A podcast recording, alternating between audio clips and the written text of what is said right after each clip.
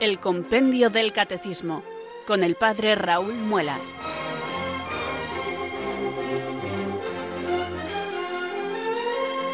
Muy buenas tardes, queridos oyentes de Radio María. Son las 4, las 3 en Canarias. Aquí comienza una nueva edición del programa El Compendio del Catecismo de la Iglesia Católica.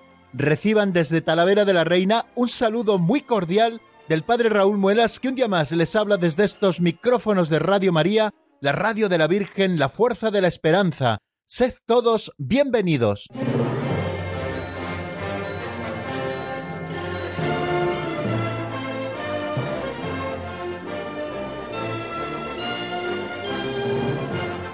Un día más nos disponemos con la gracia del Señor, queridos oyentes, para afrontar esta hora de radio en la que vamos a estudiar juntos el compendio del Catecismo de la Iglesia Católica. Este es nuestro libro de texto, el que venimos estudiando desde el pasado 8 de marzo del año 2018 y en el que ya vamos avanzando bastante en la doctrina. Nos encontramos por el número 491, ese es el último que estudiamos ayer y lo hacemos con ilusión porque sabemos que acercándonos a este libro, que es un instrumento precioso para que la Iglesia nos enseñe la doctrina, nos estamos acercando a la verdad de Dios, a lo que Dios ha revelado de sí mismo, de su plan de salvación y que la Iglesia Madre nos enseña. Bueno, estamos estudiando eh, la tercera parte del compendio del Catecismo que se titula La vida en Cristo. Ya conocen la estructura así general del compendio, en primer lugar, tenemos una primera parte que nos habla de la fe y también de esa fórmula con la que nosotros expresamos la fe, que es el credo apostólico. Y en esa primera parte, en la segunda sección, estuvimos estudiando todos los artículos que se contienen en el credo corto, en el credo de los apóstoles, completándolo siempre también con algunas afirmaciones del credo niceno-constantinopolitano. En la segunda parte del compendio del catecismo estudiamos los sacramentos o la celebración del misterio cristiano. Después de haber estudiado en la primera parte unos fundamentos sobre la vida litúrgica de la Iglesia, estuvimos estudiando después las celebraciones de la Iglesia, que son los sacramentos especialmente, y también en un cuarto capítulo estudiamos otras celebraciones de la Iglesia como son los sacramentales y como son las exequias cristianas. Bueno, ahora nos encontramos estudiando la tercera parte del compendio del catecismo que se titula La vida en Cristo, es decir, la vida moral del cristiano. En la primera parte hemos estudiado algunos temas de moral fundamental, también estudiamos temas fundamentales sobre la doctrina social de la Iglesia y también temas como la salvación de Dios, la ley y la gracia y en la segunda sección estamos estudiando los diez mandamientos y lo estamos haciendo en dos capítulos. El primero titulado Amarás al Señor tu Dios con todo tu corazón, con toda tu alma y con todas tus fuerzas. Es el estudio de la primera tabla del Decálogo, es decir, de aquellos tres primeros mandamientos que nos hablan de nuestras obligaciones para con Dios. El primero de ellos, amarás a Dios sobre todas las cosas, el segundo, no tomarás el nombre de Dios en vano, y el tercero, santificarás las fiestas y en un segundo capítulo que es en el que nos encontramos que se titula Amarás a tu prójimo como a ti mismo. Aquí se contienen siete mandamientos que nos hablan de nuestras obligaciones para con el prójimo. Estudiamos ya el cuarto mandamiento, honrarás a tu padre y a tu madre. Estudiamos también el quinto mandamiento, no matarás. Y estamos estudiando el sexto mandamiento que es no cometerás actos impuros. Ya hemos visto algunas cositas sobre el sexto mandamiento de la ley de Dios, que corresponde a la persona humana frente a la propia identidad sexual, y nos dijo el catecismo que Dios ha creado al hombre como varón y mujer con igual dignidad y ha inscrito en él la vocación del amor y de la comunión, y por lo tanto corresponde a cada uno aceptar la propia identidad sexual, reconociendo la importancia de la misma para la persona, su especificidad y también su complementariedad, y empezamos a estudiar también el tema de la castidad que nos está ocupando durante bastantes números, qué es la castidad, qué supone vivir la castidad, qué medios disponemos para ayudarnos a vivir la castidad. Y hoy repasaremos el número que ayer estudiamos en el avance de doctrina, de qué modos están todos llamados a vivir la castidad, y seguiremos avanzando en doctrina con un número que es el 492 que se pregunta cuáles son los principales pecados contra la castidad. Bueno, pues este es, queridos amigos, el trabajo que tenemos hoy por delante, así que vamos a ir desgranándolo poquito a poco, sin prisa pero sin pausa, y renovando, como les digo siempre, nuestra ilusión para poder cumplir bien nuestro cometido. Para renovar nuestra ilusión necesitamos invocar al Espíritu Santo, que venga sobre nosotros, que nos ilumine y nos fortalezca para que podamos afrontar la verdad de nuestra fe. Por eso un día más rezamos así. Ven Espíritu Santo, y llena los corazones de tus fieles y enciende en ellos el fuego de tu amor. Envía, Señor, tu Espíritu que renueve la faz de la tierra. Oh Dios, que llenaste los corazones de tus fieles con la luz del Espíritu Santo, concédenos que, guiados por el mismo Espíritu, sintamos con rectitud y gocemos siempre de tu consuelo. Por Jesucristo nuestro Señor. Amén.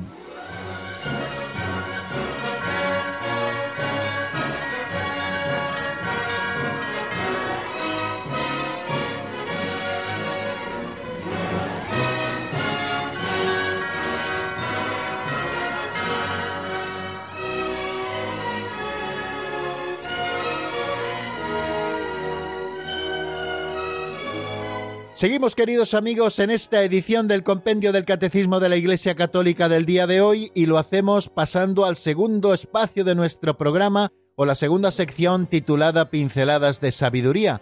¿Por qué la titulamos así? Creo que todos podríamos dar respuesta certera a esta pregunta, porque tomamos todos los días prestada una pincelada contenida en un libro titulado Pinceladas de Sabiduría, escrito por el difunto sacerdote operario diocesano don Justo López Melús, un libro que contiene pequeños capitulillos que llamamos pinceladas, que está hecho a base de historietas, cuentecillos, narraciones, fábulas, que nos permiten luego reflexionar sobre aspectos concretos de nuestra vida cristiana.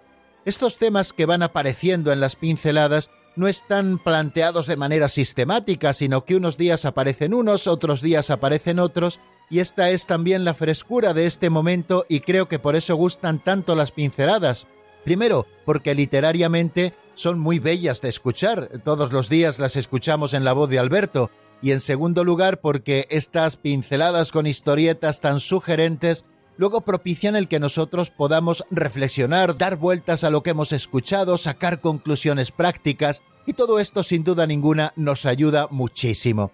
Vamos a por la pincelada de hoy, si les parece, queridos oyentes, que se titula El beso de un niño.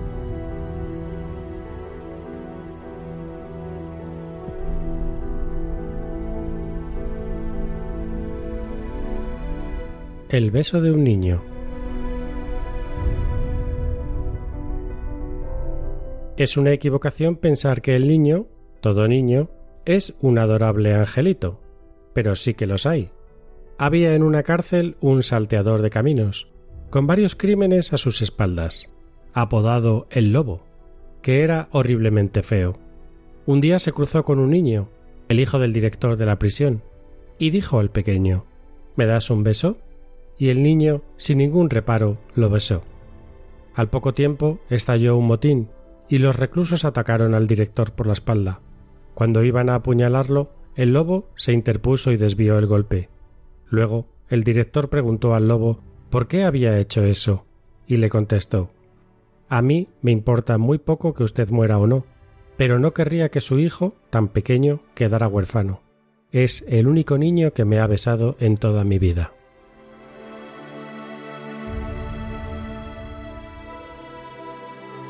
Qué interesante y qué sugerente es, queridos amigos, esta pincelada que acabamos de escuchar. Parece que se lo digo siempre, pero es que todas las pinceladas me parecen preciosas y sugerentes. Y además nos ofrecen ideas fantásticas que nosotros podemos compartir juntos en este momento. La primera afirmación que hemos encontrado en esta pincelada de don Justo López Melús es que es una equivocación pensar que el niño, que todo niño, es un adorable angelito, porque verdaderamente no es así, porque encontramos las semillas del mal en nosotros desde nuestra más tierna infancia.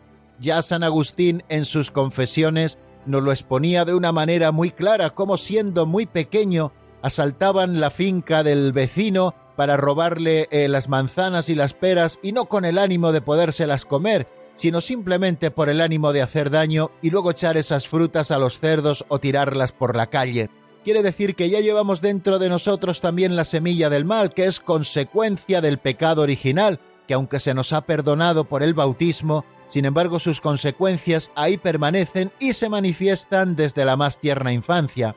Vemos también cómo los niños muchas veces son capaces de mentir, o también albergan pequeños rencores en su corazón. Bueno, y es verdad, no todos los niños ni siempre los niños son esos adorables angelitos. A veces incluso pueden ser un poco dañinos, pero no todos los niños son así, ni siempre los niños son así. En los niños brilla también con luz propia la inocencia que poseen. Y para demostrarnos esto, don Justo nos habla de una pequeña historia, la que ocurrió en una prisión. En esta prisión había un salteador de caminos que era también un criminal porque había cometido varios asesinatos. Este hombre se apodaba el lobo y nos dice don Justo que era horriblemente feo. Sin embargo, un día estando en la prisión, como hemos escuchado, se cruzó por allí un niño. Era el hijo del director que había ido a ver a su padre y que se estaba paseando por la prisión. Al pasar junto al lobo, junto a este hombre tan terrible que había cometido tantos crímenes, este hombre, quizá movido por la inocencia de la visión de aquel niño, recordó la propia inocencia de cuando no se había metido en todos estos asuntos y le pidió un beso al hijo del director, aquel niño tan pequeño. Y el niño, sin ningún tipo de reparo, porque este niño no lo tenía, se acercó a aquel preso tan peligroso y le dio un beso en la mejilla. Al poco tiempo, nos dice la pincelada también de hoy, estalló un motín en esa prisión y los reclusos se pusieron a atacar a los funcionarios de prisiones y también al director, al que intentaron apuñalar por la espalda. Cuando iba a suceder este apuñalamiento, el lobo se interpuso entre aquel preso que iba a clavar el cuchillo en la espalda del director y desvió el golpe. Cuando el director cayó en la cuenta de lo que había ocurrido, eh, llamó al lobo y le preguntó por qué había actuado así. Y el lobo le contestó, a mí me importa muy poco, así lo hemos escuchado que usted muera o no, pero no querría que su hijo tan pequeño quedara huérfano. Es el único niño que me ha besado en toda mi vida. Ese niño con su inocencia fue capaz de arrancar los mejores sentimientos de piedad en el corazón de aquel hombre que había cometido terribles asesinatos y que era considerado un hombre malvado por todos los adultos. Pero no le consideró así aquel niño que le dio un beso con toda la inocencia del mundo y fue capaz también de cambiar en cierta manera el corazón de aquel preso tan peligroso. Bueno, pues creo que esta es, queridos amigos, una enseñanza preciosa. En primer lugar, que tenemos que aprender tanto de los niños. Fijaros lo que nos dijo el Señor en el Evangelio. Si no os hacéis como niños, no entraréis en el reino de los cielos. Y esto lo hizo poniendo a un niño en medio de ellos.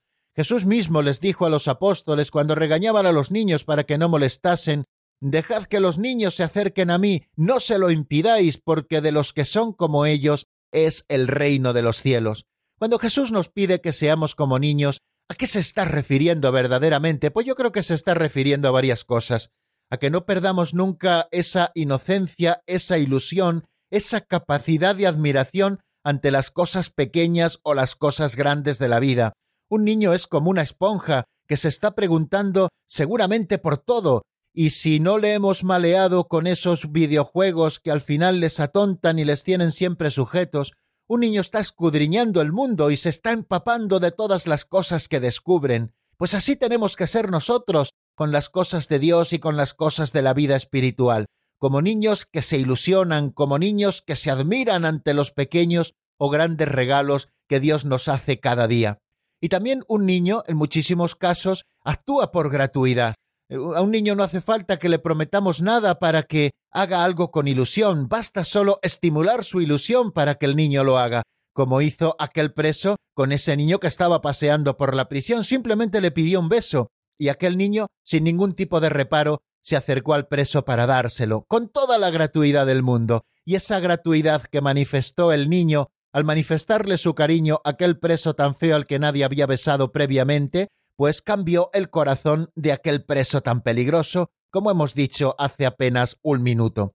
Bueno, pues también nosotros tenemos que actuar con esa gratuidad en nuestra vida, pedirle al Señor que nos devuelva la mirada de inocencia, que nos permita remontarnos a nuestra más tierna imagen. Yo en este sentido también tengo, queridos amigos, una experiencia muy bonita en una visita que hice a la prisión hace muchísimos años. Era el Día de la Merced, cuando se celebra la fiesta de las prisiones, y el señor obispo al que yo acompañaba fue a celebrar esta fiesta y la Santa Misa a los presos de aquel penal.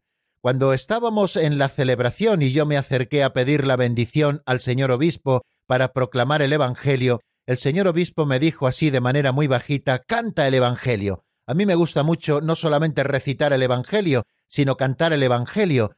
Y el señor obispo me pidió que cantase el Evangelio, del mismo modo que se canta en las celebraciones más solemnes que tenemos en las catedrales de nuestras diócesis. Yo la verdad es que cuando me lo dijo pensé en mi interior, hombre, si no parece que sea una ocasión tan solemne para cantar el Evangelio, o a lo mejor estos presos que nos están escuchando no están acostumbrados, o se le hace largo, o se le hace pesado escuchar el Evangelio así. Sin embargo, yo por obediencia canté ese Evangelio como me lo pedía el señor obispo. Cuando terminamos la celebración de la Santa Misa, y después también hubo un pequeño ágape donde pudimos compartir y charlar con los presos, se acercó a mí un preso que era colombiano, y me dijo si podía hablar conmigo un ratito. Yo le dije que evidentemente sí, que estaba encantado de poder hablar con él. Y entonces, separándonos un poquito del grupo, me dijo que me daba las gracias por haber cantado el Evangelio, porque le había devuelto a la niñez cuando no se había metido en todos estos problemas que al final acabaron conduciéndole a la cárcel. Me dijo con toda sinceridad y con lágrimas en los ojos que le había recordado a su niñez, cuando él era monaguillo y cuando escuchaba cantar el Evangelio. Fijaros de qué manera tan sencilla aquel preso también recordó su niñez y recordó también aquellos sentimientos que yacían en su corazón antes de que éste se hubiera pervertido. Pues seguramente ese canto del Evangelio para aquel preso fue también un momento clave para su conversión. Así me gustaría creerlo, no volví a verle nunca más, pero seguramente aquel hombre que volvió a la niñez recordando el canto del Evangelio fue capaz de recordar la inocencia, de recordar la ilusión y de recordar también la gratuidad. Pues vamos a aprender estas tres lecciones, queridos amigos, para poder ponerlas en práctica en el día de hoy y todos los días de nuestra vida.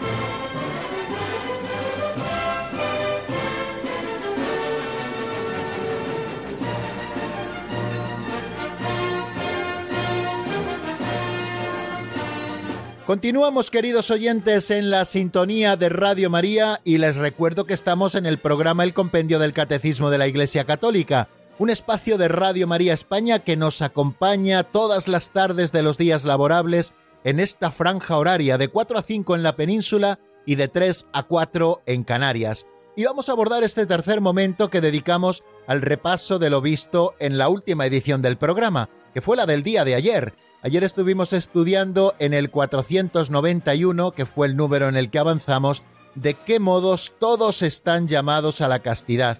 Previamente habíamos estado estudiando qué es la castidad y decíamos que la castidad es la positiva integración de la sexualidad en la persona. La sexualidad no solo se está refiriendo a la dimensión corporal de la misma, que es lo que conocemos como la genitalidad, sino que la castidad es integrar nuestra sexualidad en el resto de la persona. Es la integración positiva, es decir, ordenada, que nos produce bien de toda la sexualidad en todas las dimensiones de la persona humana. De manera que la sexualidad es verdaderamente humana cuando está integrada de manera justa en la relación de persona a persona. La castidad es una virtud moral, un don de Dios, una gracia y un fruto del Espíritu. Nos preguntábamos también, y así lo repasamos ayer, qué supone la virtud de la castidad. Y decíamos que la virtud de la castidad, estoy leyendo en el compendio, supone la adquisición del dominio de sí mismo como expresión de libertad humana destinada al don de uno mismo. Tenemos que vivir la castidad para dominarnos a nosotros mismos y luego poder entregarnos con libertad, y que toda nuestra entrega sea expresión de la libertad humana porque cuando la sexualidad está bien integrada por la castidad, es expresión de respeto, es expresión también de salvaguarda de los deberes del otro, no instrumentaliza al otro y tantas cosas como podríamos decir. Es necesaria una integral y permanente educación, por tanto, que se realiza en etapas graduales del crecimiento. Y también nos preguntábamos de qué medios disponemos para ayudarnos a vivir la castidad. La castidad, que es una virtud moral, necesita también unos medios para poder vivirla, y nos los describe preciosamente en una lista que aparece en el número 490 del compendio del Catecismo de la Iglesia Católica. Los medios de que disponemos para vivir la castidad son, en primer lugar, la gracia de Dios, es decir, vivir en gracia, alejados del pecado. Otro medio es la ayuda de los sacramentos. Necesitamos acercarnos al sacramento de la penitencia que sana las heridas interiores de nuestro corazón y también al sacramento de la Eucaristía que nos va eucaristizando, es decir, que nos va divinizando. Necesitamos también el medio de la oración que nos une íntimamente con el Señor y hace que nosotros podamos estar en la órbita de Dios. También el conocimiento de nosotros mismos, tan necesario para saber dónde están nuestros puntos débiles para poder fortalecernos y dónde están también nuestros puntos fuertes para poder potenciarlos. Y también nos hablaba de la práctica de las cesis adaptada a las diversas situaciones y el ejercicio de las virtudes morales, en general de la virtud de la templanza, que busca que la razón sea la guía de las pasiones, y esto requiere un ejercicio fuerte, una colaboración muy eficaz por nuestra parte para poder adquirir esa virtud moral, que por otra parte también es un don de Dios, es una gracia y es un fruto del Espíritu Santo. Y el siguiente número que nos encontramos fue el que estudiamos ayer, de qué modos todos estamos llamados a vivir la castidad. Y nos dice el compendio textualmente lo siguiente, todos, siguiendo a Cristo modelo de castidad, están llamados a llevar una vida casta según el propio estado de vida, unos viviendo en la virginidad o en el celibato consagrado, modo eminente de dedicarse más fácilmente a Dios con corazón indiviso, otros, si están casados, viviendo la castidad conyugal, los no casados practicando la castidad en la continencia. Como ven en este número, el compendio del catecismo nos describe los tres estados de vida que existen y cómo se manifiesta la castidad en cada uno de estos estados de vida. En primer lugar, nos habla de la virginidad o el celibato consagrado. No son sinónimos exactamente, pero aquí casi casi los utilizamos como sinónimos. Tanto la virginidad consagrada como el celibato consagrado es entregarle a Dios esa parte del corazón que solo se entrega a una persona, así lo explicábamos, es decir, entregarle a Dios la dimensión esponsal de nuestro corazón. Nos desposamos con Dios, de manera que la castidad en nosotros se manifiesta con una dedicación absoluta a Dios con corazón indiviso, y esto se manifiesta en la corporalidad y en la vivencia corporal de la castidad con la continencia perfecta. Nosotros vivimos para Dios tanto en el cuerpo como en los afectos como en el alma, aquellos que hemos sido llamados a la virginidad o el celibato consagrado, y hemos de vivirlo como si de una esponsalidad se tratase, porque verdaderamente es así. Después nos habla de otra vocación en la Iglesia que genera un nuevo estado de vida, que es el del matrimonio y el de estar casados. Los casados también deben vivir la castidad, lo que llama el compendio del catecismo la castidad conyugal, que se manifiesta no en la continencia perfecta, como es el caso de los que han sido llamados a la virginidad o al celibato consagrado, sino que la castidad conyugal se manifiesta también en la entrega corporal del uno al otro, del esposo a la esposa y de la esposa al esposo, viviendo con orden también esa pasión sexual que muchas veces tiende a desordenarse, de manera que no todo vale en el matrimonio, pero fijaros que la entrega corporal en el abrazo íntimo del esposo y de la esposa es un acto cuasi sacramental, hemos dicho, porque ahí se está manifestando también la castidad conyugal, no en la continencia, sino en el hecho de poder acercarse el uno al otro y mantener esa relación íntima, una relación íntima que une a los esposos y que les abre al don de la vida. Así es como se vive la castidad conyugal. Y luego nos habla del caso de los no casados, es decir, de los solteros, que también se manifiesta en ellos la castidad con la continencia perfecta. Y hablábamos en específico al hablar de los solteros de un estado que es transitorio entre la soltería y la vida matrimonial, que es el que viven los novios. Pues bien, nos dice el Catecismo Mayor de la Iglesia cuando nos habla de estos temas que los novios están llamados a vivir la castidad también en la continencia. Fijaros que vivimos un mundo donde esto no se practica generalmente, hay mucha gente que sí lo practica y bien felices que son. Yo siempre suelo decir que el noviazgo que es tan necesario para discernir el camino y la vocación matrimonial, el noviazgo que es tan necesario, desaparece o deja de existir cuando aparecen las relaciones prematrimoniales. ¿Y por qué es esto? Porque al final todo gira en torno a esto, y sin embargo son muchas cosas las que previamente hay que conjuntar antes de esa entrega mutua corporal de los esposos en las relaciones sexuales. Eso llegará después de la boda. Por eso es importante que los novios vivan castamente y que pongan los medios para vivir castamente, para poder ir haciendo que esas dos vivas vayan confluyendo en un proyecto común que se verá consagrado el día del matrimonio, para aprender a conocerse el uno al otro, para aceptarse el uno al otro como son, con sus virtudes y con sus defectos, para poder seguir avanzando en el discernimiento, para hacer un noviazgo en el Señor. Por lo tanto, los novios están llamados a vivir la castidad en la continencia, y nos dice también el Catecismo Mayor, en esta prueba han de ver un descubrimiento del mutuo respeto, un aprendizaje de la fidelidad y de la esperanza de recibirse el uno y el otro de Dios, reservarán para el tiempo del matrimonio las manifestaciones de ternura específicas del amor conyugal, deben ayudarse mutuamente a crecer en la castidad. Fijaros que si todos podemos estar tentados a cometer el pecado de lujuria, quizá los novios tienen unas tentaciones mayores, por eso los medios que han de poner han de ser medios más radicales, más fuertes, más potentes para poder vivir en la castidad. Cuidar mucho la soledad, porque a veces la soledad les puede llevar a donde no quieran llevar.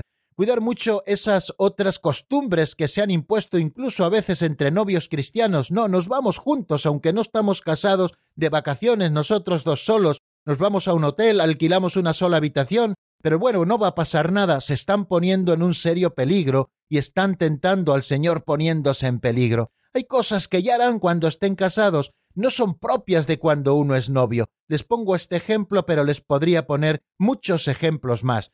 Yo creo que no es necesario que sigamos profundizando en esto de lo que ya hablamos en el día de ayer. Bueno, pues vamos a dar por concluido el resumen de lo visto en la edición del programa de ayer y vamos a escuchar, si les parece, un tema musical que nos permita detenernos un poquito en la palabra, repasar lo que hemos dicho y prepararnos para seguir avanzando. El tema que les propongo es de Alfareros y se titula La relación. Está sacado del álbum Ha llegado el día. Lo escuchamos y enseguida estamos nuevamente juntos.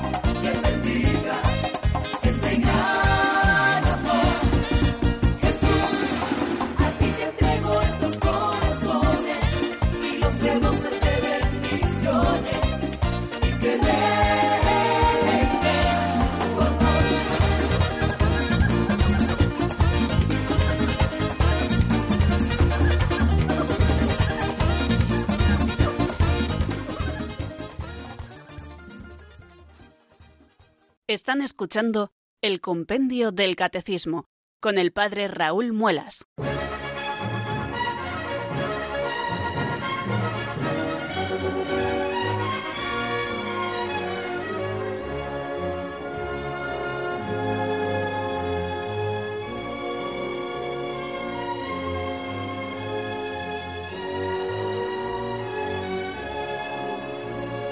Cuando ya hemos pasado hace un par de minutos el ecuador de nuestro programa, continuamos, queridos amigos, en el compendio del catecismo y permítanme que salude a los oyentes que durante los últimos minutos se han ido incorporando a nuestra sintonía. Estamos en el compendio del catecismo de la Iglesia Católica y como nos decía esa locución, les habla desde Talavera de la Reina el padre Raúl Muelas. Vamos a seguir avanzando, queridos oyentes, en los números del compendio. El 492 es el siguiente que nos encontramos en este estudio sistemático que estamos haciendo de los números del compendio. Y se pregunta cuáles son los principales pecados contra la castidad.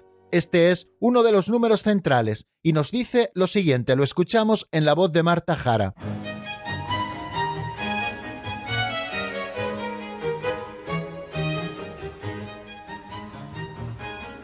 Número 492.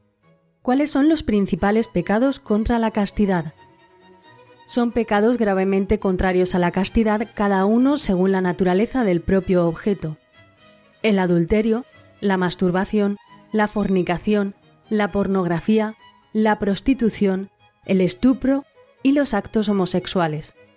Estos pecados son expresión del vicio de la lujuria, si se cometen con menores, estos actos son un atentado aún más grave contra su integridad física y moral.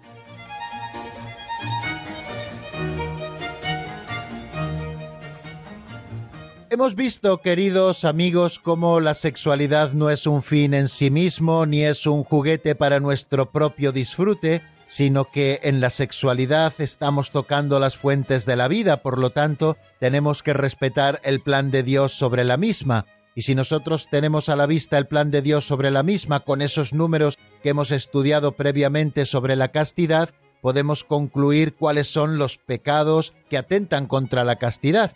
Y así lo hemos escuchado en el compendio del Catecismo y así nos lo explicaba Marta Jara Martínez. Son pecados gravemente contrarios a la castidad, cada uno según la naturaleza del propio objeto, el adulterio, la masturbación, la fornicación, la pornografía, la prostitución, el estupro y los actos homosexuales.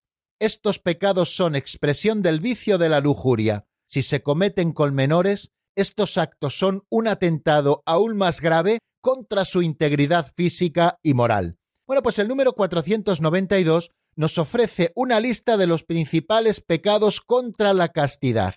Nos ha dicho que son el adulterio, la masturbación, la fornicación, la pornografía, la prostitución, el estupro y los actos homosexuales. Estos pecados son expresión del vicio de la lujuria y si se cometen con menores son delicta graviora, es decir, pecados gravísimos, pecados gravísimos contra su integridad física y contra su integridad moral. La lujuria, ese pecado capital del que se nos habla en este 492, es un deseo o un goce desordenado del placer venéreo. El placer sexual es moralmente desordenado cuando es buscado por sí mismo, separado de las finalidades de procreación y de unión que siempre ha de tener en sí mismo el acto sexual. Por tanto, la lujuria es un deseo o un goce desordenados del placer venéreo.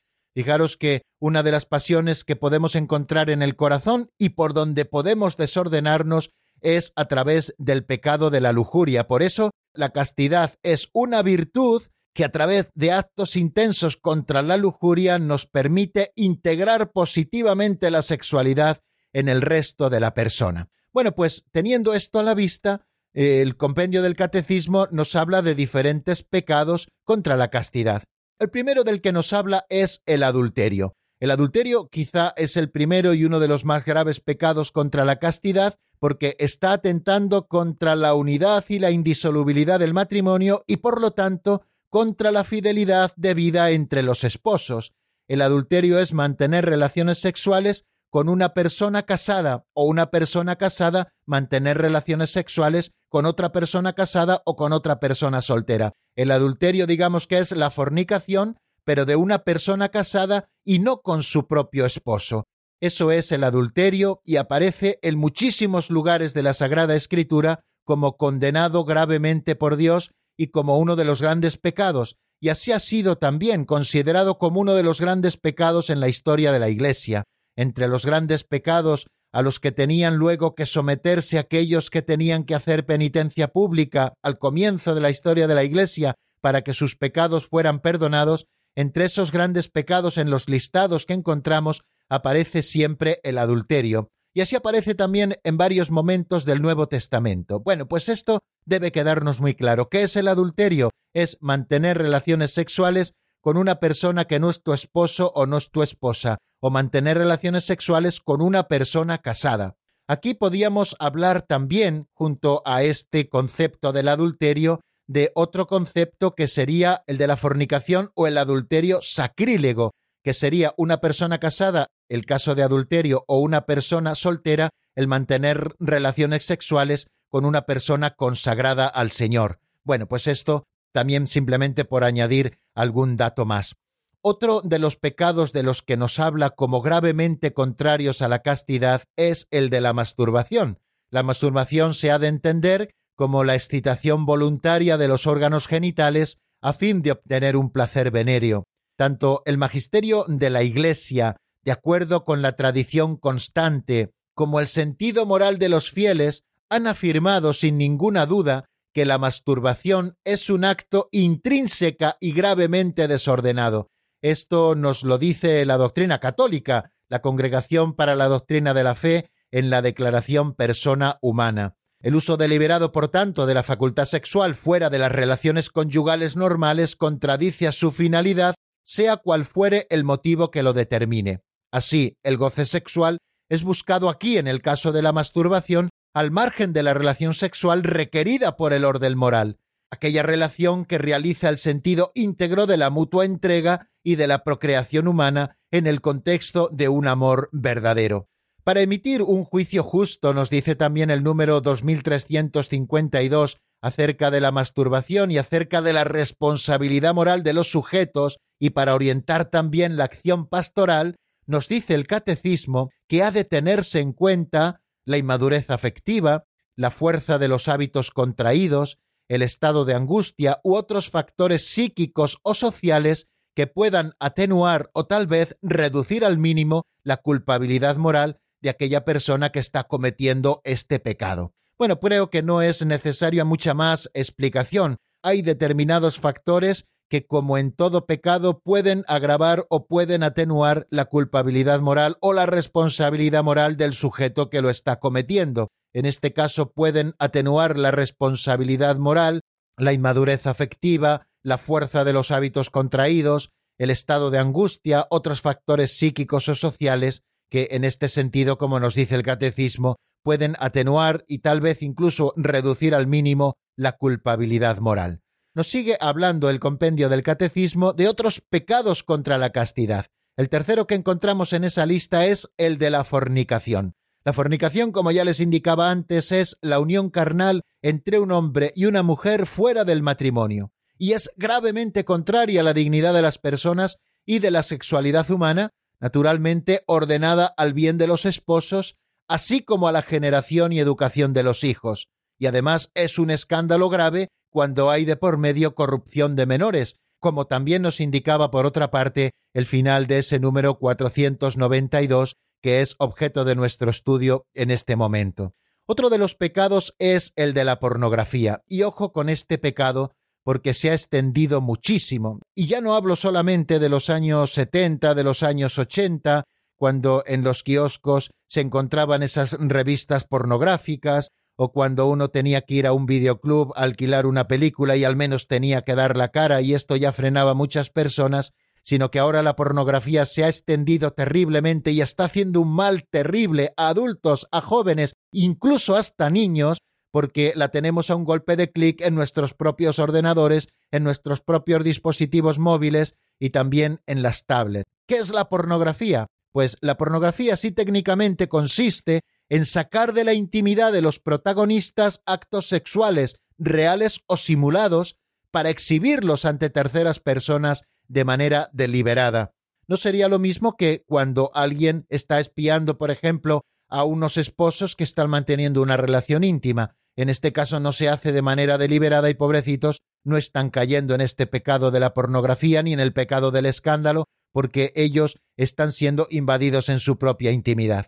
Bueno, la pornografía consiste, por tanto, en sacar de la intimidad de los protagonistas actos sexuales reales o simulados para exhibirlos ante terceras personas de manera deliberada. Ofende la castidad porque desnaturaliza la finalidad del acto sexual y atenta gravemente a la dignidad de quienes se dedican a ella, los actores, los comerciantes, el público, pues cada uno viene a ser como otro objeto de un placer rudimentario y de una ganancia ilícita que también existe en esto que es gravemente contrario a la castidad y que es también un acto intrínsecamente malo.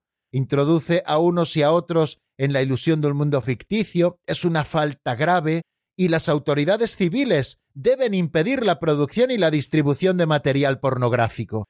Queridos amigos, fijaros que vivimos en una sociedad donde estamos siempre haciendo llamamiento a la libertad absoluta. Verdaderamente estamos educando en la libertad, permitiendo que la pornografía ruede de una manera sin control por todos los sitios. ¿No estaremos corrompiendo el corazón de los niños, de los jóvenes, que luego van a crecer torcidamente y que van a notar las consecuencias de todo esto a lo largo de toda su vida? Fijaros la importancia que tiene la pornografía y cómo tenemos que luchar todos contra ella, cada uno desde su posición y las autoridades más porque deben impedir la producción y la distribución de material pornográfico. No solamente me estoy refiriendo a la distribución de material pedófilo, que eso lo damos por supuestísimo y que ha de caer todo el peso de la ley a quien esto lo haga, sino también de material pornográfico, es decir, de esa exhibición de actos sexuales sacados de la intimidad para exhibirlos ante terceras personas. También nos habla de la prostitución como otro de los pecados gravemente contrarios contra la castidad. La prostitución, fijaros, atenta contra la dignidad de la persona que se prostituye, puesto que queda reducida al placer venéreo que se saca de ella. Se convierte a la persona en un objeto de intercambio mercantil.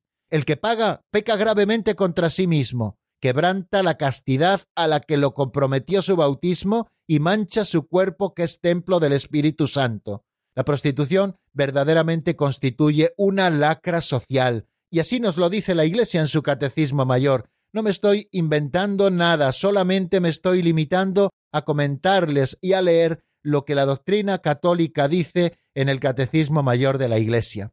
La prostitución habitualmente afecta a las mujeres, pero también afecta a los hombres, a los niños y también a los adolescentes, y en estos últimos dos casos, en el de los niños y en el de los adolescentes, es un pecado que entraña también un escándalo terrible. Y ya recuerden lo que dijo el Señor a los que escandalizan a uno de estos pequeños, más les valdrían que les ataran una piedra de molino de esas que mueven los asnos y los arrojasen al mar. Es siempre gravemente pecaminoso dedicarse a la prostitución, pero a veces la miseria, el chantaje, la presión social pueden atenuar la imputabilidad de la falta de quien se está dedicando a esto y de quien está cometiendo, por tanto, este pecado.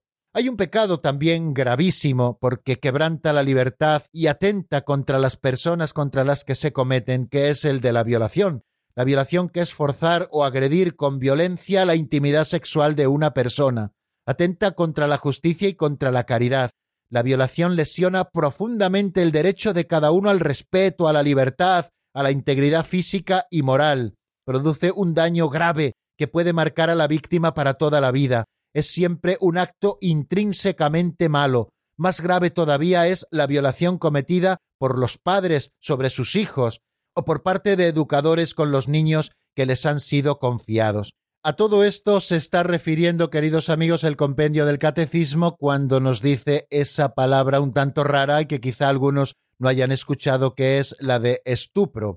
He buscado en el diccionario de la Real Academia Española de la Lengua qué significa la palabra estupro y podemos utilizarla también como sinónimo de violación, aunque en derecho La primera acepción que nos dice el diccionario es coito con persona mayor de 12 años y menor de 18, prevaliéndose de superioridad originada por cualquier relación o situación. Y también nos habla el número 492 como un pecado contra la virtud de la castidad de los actos homosexuales. La homosexualidad designa las relaciones entre hombres o mujeres que experimentan una atracción sexual exclusiva o predominante hacia personas del mismo sexo. Reviste formas muy variadas a través de los siglos y las culturas. Su origen psíquico, nos dice el Catecismo Mayor de la Iglesia, permanece en gran medida inexplicado, y apoyándose en la Sagrada Escritura que los presenta como depravaciones graves, la tradición ha declarado siempre que los actos homosexuales son intrínsecamente desordenados. Así aparece en esa declaración persona humana de la Sagrada Congregación para la Doctrina de la Fe a la que he hecho alusión anteriormente. Son contrarios a la ley natural, cierran el acto sexual al don de la vida, no proceden de una verdadera complementariedad afectiva y sexual y no pueden recibir aprobación en ningún caso. Me gustaría leerles también, aunque sea muy rápidamente y nos quede poco tiempo luego para las preguntas, eh, dos números también que nos hablan de este tema de las relaciones homosexuales en el Catecismo Mayor de la Iglesia. Son el 2358 y el siguiente, el 2359, y nos dicen así respectivamente. Un número apreciable de hombres y mujeres presentan tendencias homosexuales profundamente arraigadas. Esta inclinación, objetivamente desordenada, constituye para la mayoría de ellos una auténtica prueba. Deben ser acogidos con respeto, compasión y delicadeza. Se evitará respecto a ellos todo signo de discriminación injusta, y estas personas están llamadas a realizar la voluntad de Dios en su vida, y si son cristianas, a unir al sacrificio de la cruz del Señor las dificultades que pueden encontrar a causa de su condición. Y el siguiente nos dice las personas homosexuales están llamadas a la castidad mediante virtudes de dominio de sí mismo que eduquen la libertad interior y a veces mediante el apoyo de una amistad desinteresada, de la oración y la gracia sacramental, pueden y deben acercarse gradual y resueltamente a la perfección cristiana, como todos los demás, queridos amigos. Bueno, pues vamos a dejarlo aquí porque no nos queda mucho tiempo. Les ofrezco nuestro número de teléfono de directo, es el 910059419. Se lo repito, 910059419. Pueden ustedes ir marcando mientras escuchamos al menos unos compases de un tema titulado Vive de Acenet, sacado del álbum Va Más Allá. Continuamos en un minuto.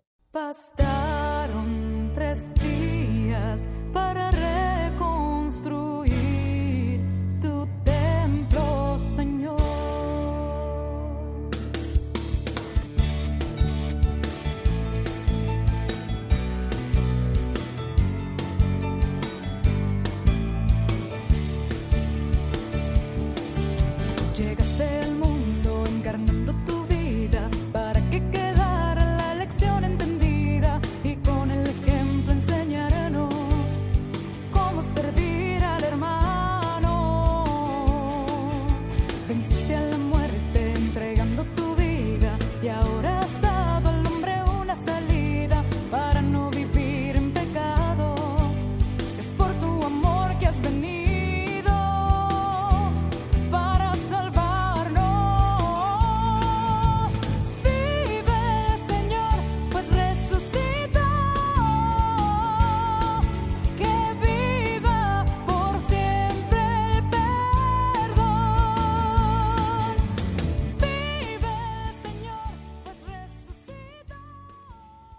Están escuchando el Compendio del Catecismo con el Padre Raúl Muelas.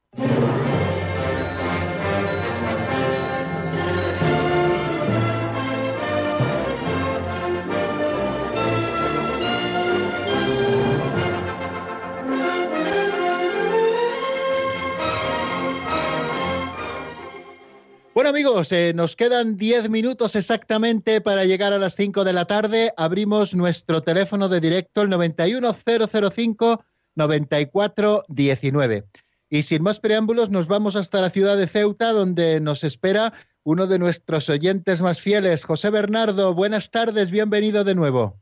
Jesús, Padre Raúl Muela. Yo quiero saludar desde este programa al Padre Antonio María Doménez del programa de los viernes de Morar de Cada Día, que yo lo vi en el programa de Ruralita en Villar del Pinar, que lo echan los domingos por la tarde, lo vi en el Canal 13, y el hombre igual que usted, la verdad que soy una persona que el Señor lo está utilizando para su obra y yo quiero bendecir a los dos, pero si él me está escuchando o alguien lo está escuchando, yo quiero también mandar una bendición de nuestro Señor Jesús, del Rey de Reyes.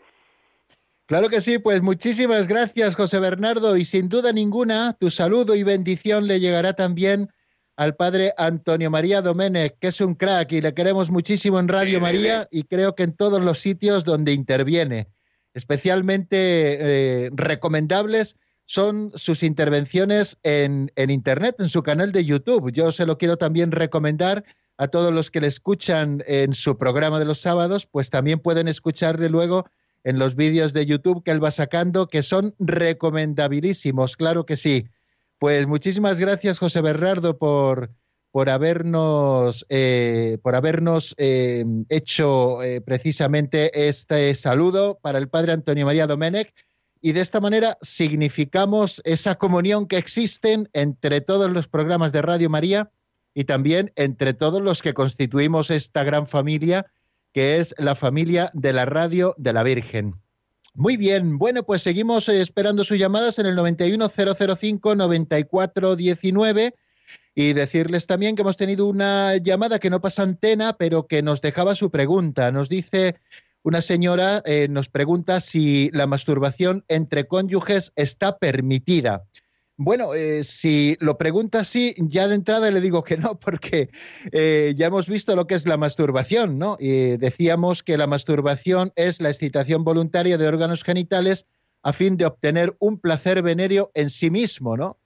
Y tanto el magisterio de la Iglesia, de acuerdo con la tradición constante, como el sentido moral de los fieles, han afirmado sin ninguna duda que la masturbación es un acto intrínseco y gravemente desordenado se dé entre los esposos, se dé eh, eh, entre quien se dé, quiero decir. Se trata de estimular los órganos sexuales eh, como objeto en sí mismo, es decir, con el único objeto de obtener placer venéreo. Dentro del matrimonio entre cónyuges, claro, está permitida la unión íntima de los esposos, que evidentemente pues no vamos a pasar a describir, pero que bueno, que tiene unos preliminares hasta llegar a ese momento de la unión íntima entre los esposos, ¿no? Eh, claro, pero que no se busca eh, efectivamente la masturbación en ello, ¿no? Eh, sino que se busca, bueno, pues con muestras de ternura, de cariño, pues llegar a esa unión íntima, ese abrazo íntimo que hemos llamado entre los esposos. Por eso, quizá en la pregunta, pues ya estaba también la respuesta. Si hablamos de masturbación, pues estamos hablando, ah, estamos hablando de algo, de un acto intrínseca y gravemente desordenado. Perdón, estaba buscando precisamente cómo lo define así eh, la declaración persona humana de la Congregación para la Doctrina de la Fe. Esto lo pueden encontrar en el número 9. Otra cosa es, como les decía, pues bueno, pues esa caricia eh, de los esposos, esa ternura eh, que les va llevando pues a la conjunción de ambos en el abrazo íntimo, pues que es algo bueno y si es rectamente ejercido, no es decir, abierto a la vida y con la unión de los esposos, pues es algo bueno, siempre bueno, claro que sí. Entre los esposos es un acto, como decíamos, eh, casi, casi sacramental, lo decíamos, ¿no? Bueno, vámonos a Madrid, que allí nos espera Elba. Muy buenas tardes y bienvenida. Sí, buenas tardes. Eh, padre, quizá no le escuché la parte que explicara de la homosexualidad. A mí me llama la atención que seguramente hay personas muy buenas personas, muy incluso valdría decir espiritualmente bien, buenas personas, pero que tienen esa inclinación homosexual, ¿no? Entonces, piensas, ¿será que la naturaleza, la biología les ha dirigido por ahí y no es su culpa, ¿no? Entonces, mm, no sé cómo, cómo explicó usted, esto es un pecado, es una debilidad, una alteración biológica, psicológica, es algo que no depende de ellos o sí depende muchas veces de ellos. Y si Dios ha permitido, no sé si es parte de la naturaleza humana, ¿no? Entonces, a veces creo que pudiéramos juzgarles. o pudiéramos estar haciendo algo mal para que este, este fenómeno se repita con tanta asiduidad y casi esté de moda, ¿no? Muchas, muchos son y, otros se hacen. Eh, gracias por su explicación y felicitaciones. Muchísimas gracias a usted, Elba, por su intervención.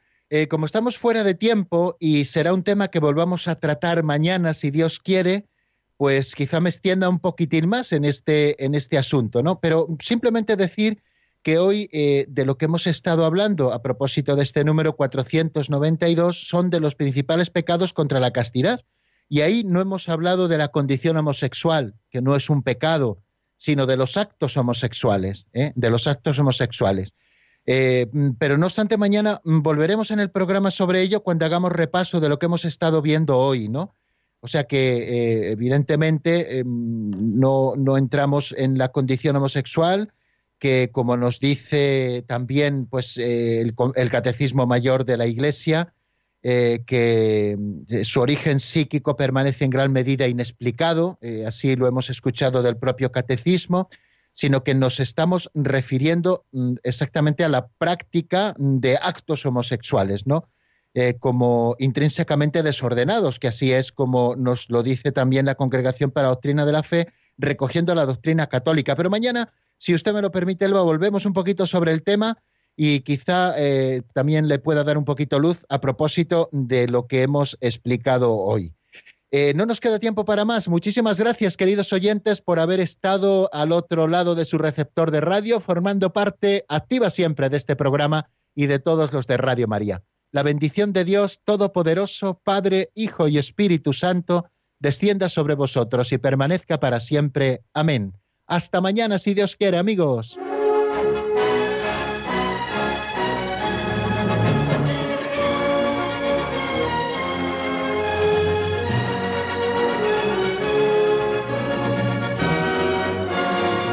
El Compendio del Catecismo con el Padre Raúl Muelas.